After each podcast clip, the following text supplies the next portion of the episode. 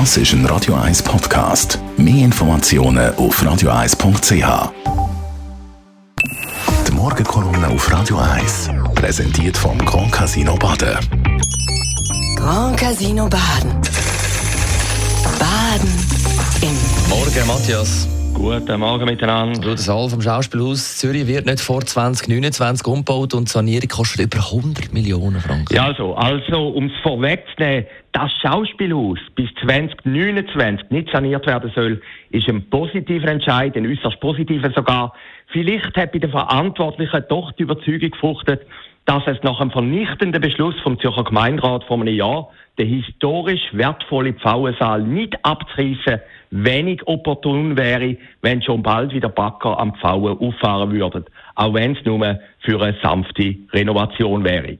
Der fast schon historische Entscheid vom Zürcher Gemeinderat gegen den Pfauenabriss im März 2022 ist übrigens der erste seit über einem Jahrzehnt gewesen, wo sich das rot-grüne Parlament gegen die rot-grüne Stadtregierung gestellt hat.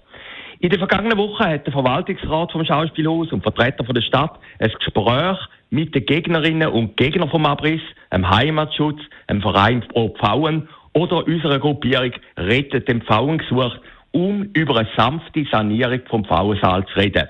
Auch das ist positiv und keineswegs selbstverständlich.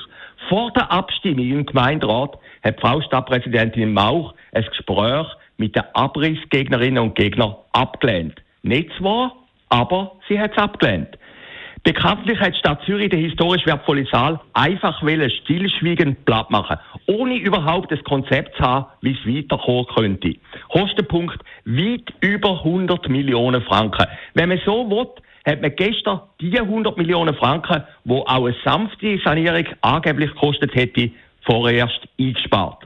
Und jetzt kommt noch der andere Punkt. Wenn man den Bericht zum neuen Kulturleitbild von der Stadt Zürich genauer anschaut, fallen zwei Sachen auf. Die Stadt Zürich hat immer noch sehr, sehr viel Geld. So kommt das Schauspielhaus jährlich 40 Millionen Franken von der Stadt über. Das sind pro Tag 110.000 städtische Franken. Bei der Tonhalle und dem Opernhaus sind es ein bisschen weniger. Und zum Zweiten, Theater und Projekte in Zürich sollen gendergerechter, nachhaltiger und auch klimafreundlicher werden. Komischerweise fragt sich aber niemand so richtig nach der Qualität von den Stücken, die aufgeführt werden und auch ihren Reaktionen beim Publikum. Das wäre eigentlich DNA vom Theater und vom ganzen Showbusiness.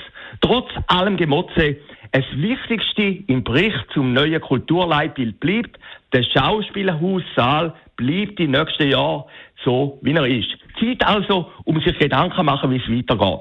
Und vielleicht kommt man sogar noch zum Schluss, dass es so, wie er jetzt ist, auch nicht so schlecht ist.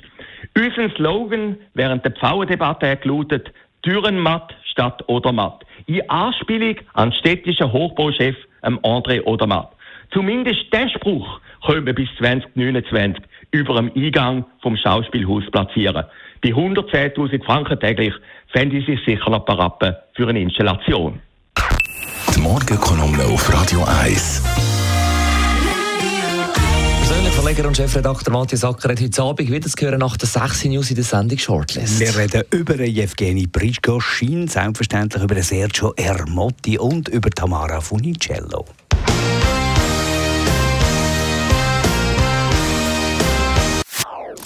Das ist ein Radio 1 Podcast. Mehr Informationen auf radio1.ch.